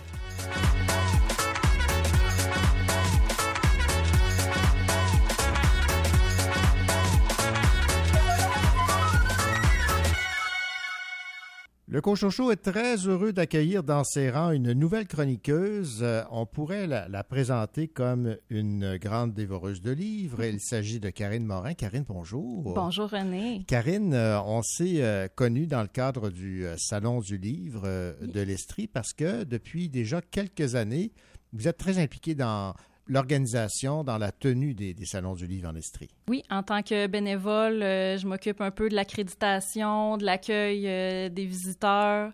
On supervise un peu les équipes euh, de bénévoles. Et qu'est-ce qui vous a amené à vous impliquer au Salon? Ça a été ma passion pour la littérature. J'avais le goût de- d'en faire un peu plus, puis d'entrer plus concrètement dans le monde littéraire que juste par les livres. Maintenant, combien de livres à peu près évaluez-vous euh, que vous pouvez lire dans, dans une année et quelles sont vos euh, préférences? Euh, je lis une quarantaine de livres par année, tous de maisons d'édition québécoises, donc de la fiction contemporaine réaliste. Et ces rencontres que vous avez pu faire dans les salons du livre avec les auteurs, j'imagine que ça, ça, ça vous permet d'être encore plus branché? Ah oui, c'est sûr, euh, il y a des livres que j'ai découverts là euh, avec les auteurs en parlant avec eux durant les salons, puis euh, c'est comme ça que des fois qu'on fait des belles découvertes de romans. Et dans ces fameuses découvertes de romans, on va commencer cette toute première chronique en parlant d'un livre qui a eu droit à une très bonne presse, de très très bonnes critiques, et j'ai bien hâte de vous entendre parler de ce roman de Claudine Dumont, publié aux éditions XYZ, qui a pour titre L'intrusive. Parlez-moi de ce roman L'intrusive.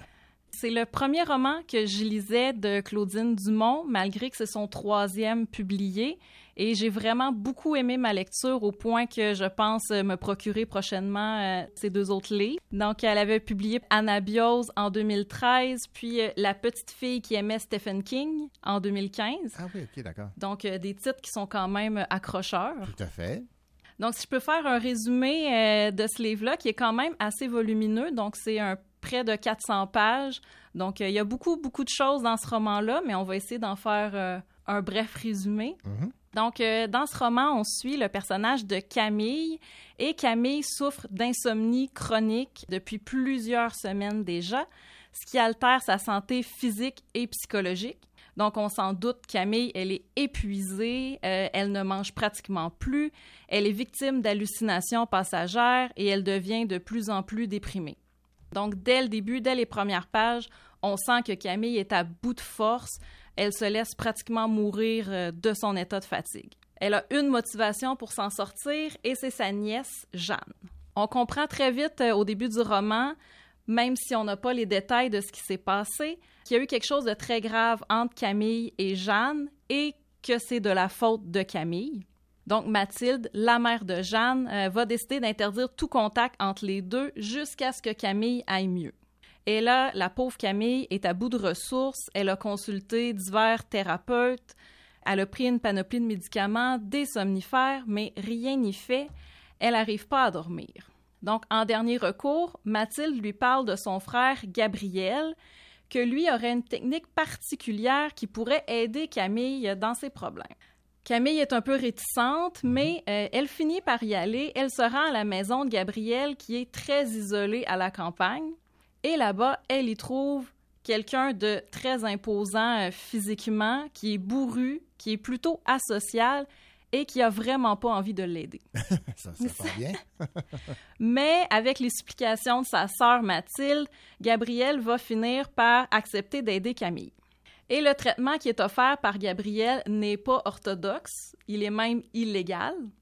Lui, il a conçu une machine qui donne accès au subconscient par l'entremise des rêves. OK. Et donc, sa machine va lui permettre de voir et d'enregistrer les rêves de Camille pendant qu'elle dort.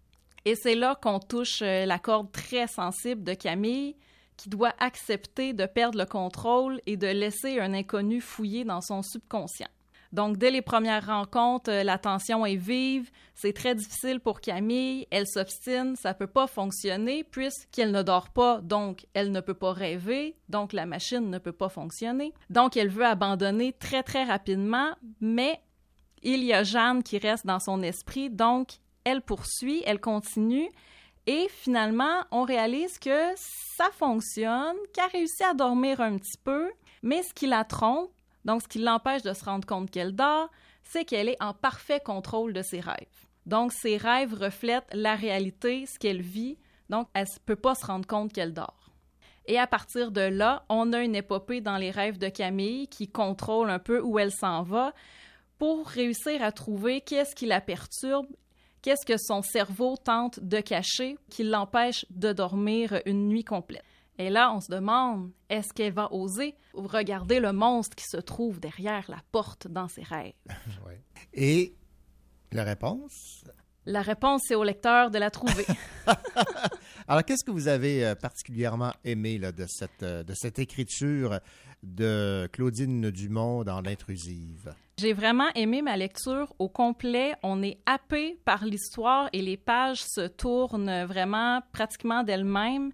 C'est un magnifique thriller psychologique. On veut savoir ce qui se passe avec Camille, on veut comprendre euh, ce qu'elle vit. Et ça, c'est vraiment bien amené euh, par l'auteur parce que euh, dans le roman, l'action principale va, est entrecoupée par des souvenirs d'enfance de Camille avec sa mère. Donc, les premiers souvenirs, des fois, peuvent sembler euh, banals, anecdotiques, mais on voit rapidement la gradation et on voit l'emprise que la mère avait sur sa fille. Et là, ce qui va nous permettre de comprendre un peu le besoin de Camille de tout contrôler. Donc, elle contrôle son apparence, ses envies, ses émotions, ses réactions, tout, tout, tout. Ça en est maladif et ça, ça vient vraiment de l'éducation qu'elle a reçue par sa mère. Donc, c'est ce qu'on finit par comprendre euh, dans le roman. Donc, c'est vraiment euh, le contrôle, l'apprentissage du lâcher-prise par Camille, c'est les thèmes centraux euh, dans le roman. Et la façon de les aborder avec les rêves, justement, d'aller fouiller le subconscient, ça en fait pour moi un roman qui est unique, puis qui est puissant aussi. Et l'écriture est vraiment euh, très, très fluide.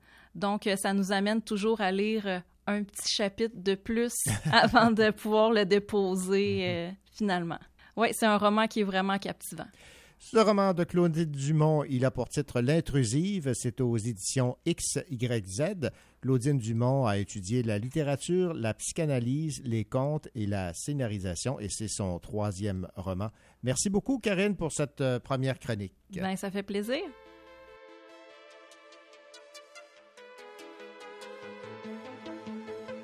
Pourtant j'ai ouvert un bouquin. J'ai fait du thé, j'ai bu le thé. Presque tout fini le bouquin. Mais tout ça n'a servi à rien, je me suis tournée et retournée. J'aurais pas dû penser à toi. Je sais pas à quoi je pensais, mais je n'aurais pas dû changer. Pas dormir, c'est mieux avec toi.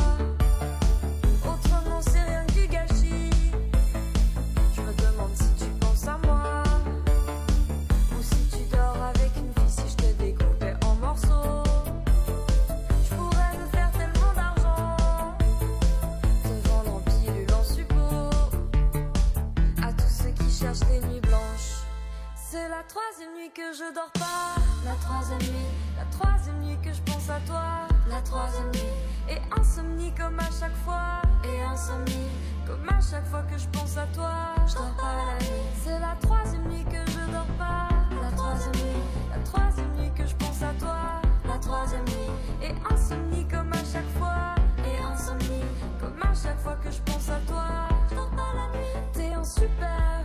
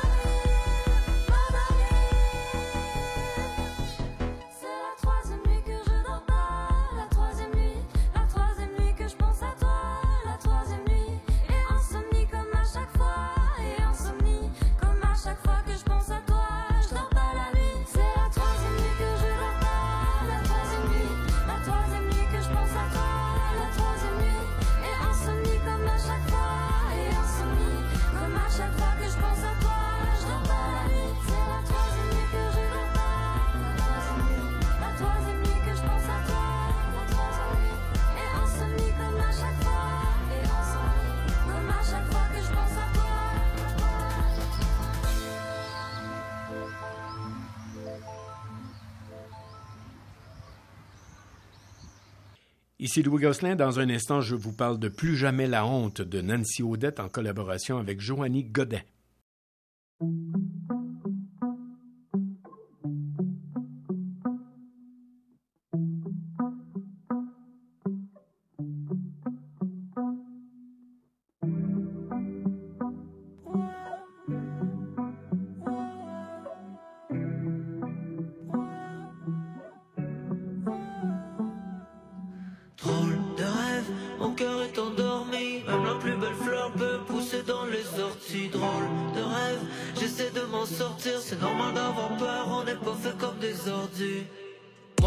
gang bro ça sert à rien de se battre.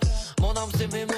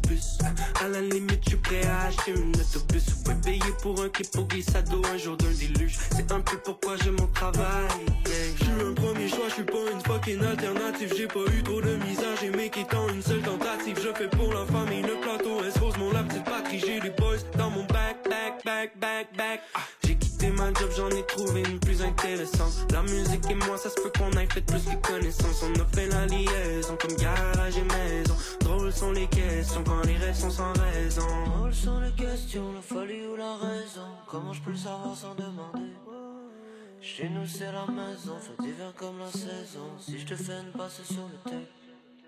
Drôle de rêve, mon cœur est endormi. Même la plus belle fleur peut pousser dans les orties. Drôle de rêve, j'essaie de m'en sortir. C'est normal d'avoir peur, on n'est pas fait comme des ordis.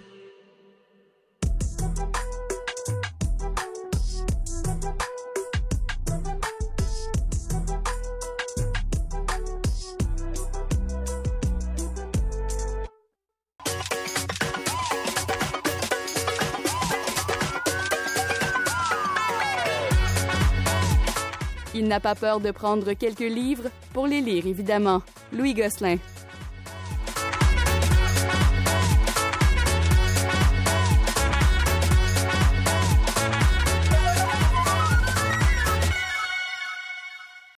Louis Gosselin, cette semaine, j'ai bien hâte de vous entendre parler de cette euh, biographie d'une euh, journaliste. euh, et euh, aujourd'hui, elle nous arrive avec sa biographie et il s'agit de Nancy Audet. Biographie qui s'intitule Plus jamais la honte, qui a été écrite en collaboration avec Joanny Godin, en sous-titre Le parcours improbable d'une petite poquée, c'est aux éditions de l'Homme. Alors Nancy Audette a travaillé 17 ans comme journaliste pour les réseaux TVA et Radio-Canada surtout. Elle a décidé d'écrire ce livre qui est en fait son histoire, et ce pour lancer un appel à l'aide pour tous ces enfants qui ont été maltraités et mal aimés. D'ailleurs, Nancy Audette est maintenant impliquée auprès des enfants de la Fondation du Centre jeunesse de Montréal. Alors, le récit est écrit au jeu. Euh, Nancy Audette nous amène dans le petit village de Saint-Dominique-du-Rosaire en Abitibi. 400 habitants, tout le monde se connaît. Malheureusement, tout le monde se mêle de ses affaires aussi. Ça a toujours été comme ça. Les parents ont eu une fille en 1973, voulaient ensuite un garçon, mais c'est une deuxième fille, Nancy, qui est arrivée trois ans plus tard. Il y a eu un père absent parce qu'il travaillait en forêt toute la semaine, une mère qui n'aimait pas sa fille, qui la maltraitait surtout psychologiquement en l'abandonnant, en lui disant qu'elle ne l'aimait pas, physiquement aussi à partir de trois ans et demi, euh, c'est raconté avec beaucoup d'émotion. C'est un récit qui est triste, bien sûr, mais surtout plein d'espoir. Nancy Audette a rencontré dans ses malheurs quelques personnes qui l'ont aidé, qui l'ont encouragé tout au long de sa vie. Il y a eu des hauts, des bas. Elle a réalisé plusieurs rêves professionnels et personnels, dont celui d'avoir un enfant et de craindre de ne pas être une bonne mère. Elle y a pensé aussi. Mhm. Est-ce que je vais reproduire la, la, Ouais. la même chose que j'ai vécu chez nous? C'est très bien écrit, ça se lit tout seul. Euh, on a juste envie de la serrer dans nos bras, finalement, quand on termine le livre. Heureusement, je pense qu'elle a aujourd'hui des gens autour d'elle qui le font, Ouais, la, la ouais, ouais. serrer dans ses bras. Et j'ai beaucoup de respect envers cette jeune femme qui a décidé de- d'en aider d'autres maintenant. C'est à lire absolument. C'est là qu'on voit quand quelqu'un part de très très loin avec des rêves et des ambitions dont ils se doutent même pas quand ils sont jeunes. Jamais elle aurait pensé être journaliste, jamais elle aurait pensé avoir la capacité, les talents, l'aptitude pour devenir journaliste. Et à un certain moment dans la vie, même quand on a une vie difficile, il arrive une personne, deux personnes qui croient en toi, qui t'encouragent, qui te regardent tomber, qui te regarde descendre, qui essaie de te remonter, tu redescends encore plus bas, là, là où les personnes demeurent là pour t'aider. C'est un peu ça l'histoire de Nancy Audet. Et euh, ça se lit très, très bien. C'est très poignant comme livre. Et c'est, comme je disais, surtout encourageant. Je pense que quand elle dit euh, que ça s'adresse aux petites poquets aussi, les enfants qui ont eu de la difficulté, qui sont de jeunes adultes, devraient absolument lire ça. Et c'est un message de- rempli d'espoir. Bravo, Nancy Audette. Et J'espère qu'elle donnera des conférences au cours des prochains mois, des prochaines années, si ce n'est pas déjà fait. Mais euh, il faut que son message passe. Une belle preuve de résilience. Voilà. Rappelez-moi le, le titre. Alors, ça s'appelle euh, Plus jamais la honte. C'est de Nancy Audet en collaboration avec Joanny Godin. Avec comme sous-titre. Le sous-titre est Le parcours improbable d'une petite poquée. C'est aux éditions de l'Homme. Merci, Louis. Merci.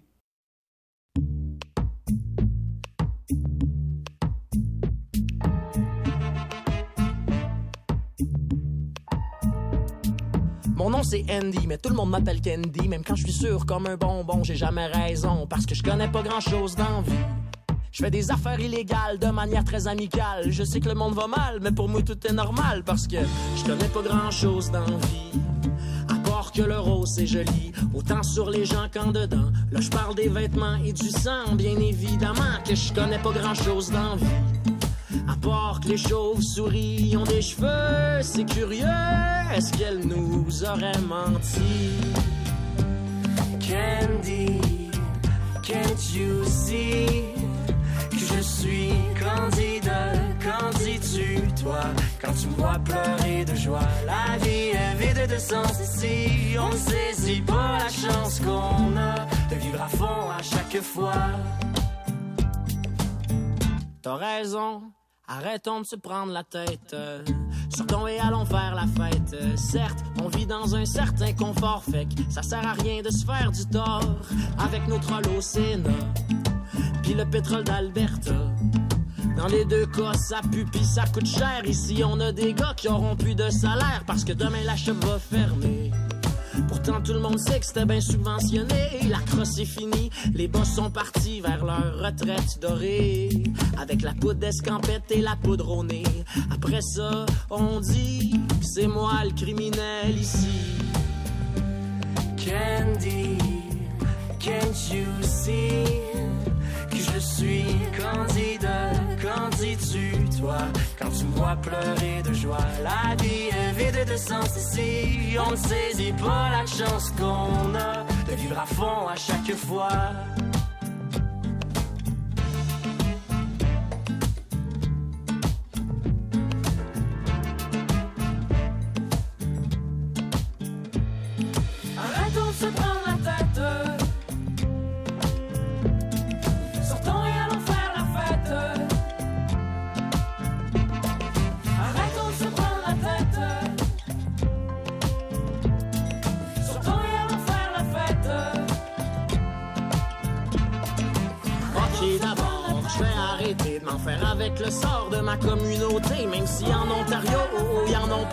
Trop, franco. S'excuser de vivre en français, c'est comme demander Je peux-tu respirer là, s'il vous plaît Mais jamais nous nous mettrons à genoux. Whatever you tell us to do. Et jamais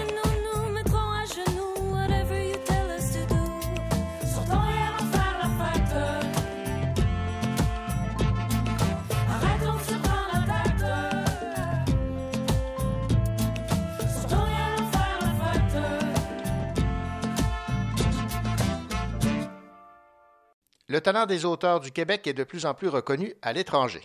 C'est le cas de l'autrice Claire Legendre. Son roman Bermude est publié par la prestigieuse maison d'édition Grasset, si bien que les Suisses, les Français et les Belges vont pouvoir découvrir sa magnifique plume. Toute l'équipe du Cochocho félicite Claire Legendre et lui souhaite bien sûr tout le succès qu'elle mérite en sol européen. Nous vous avons présenté avec joie cette autre édition du Cocho Show. Nous vous remercions bien sûr de faire de cette émission votre rendez-vous hebdomadaire. Nous vous souhaitons la plus belle des semaines et surtout de belles lectures. La semaine prochaine, vous aurez entre autres l'occasion d'entendre l'entrevue que m'a accordée Fanny Demeul à propos de son récent roman Mokbang. Au revoir, à la semaine prochaine.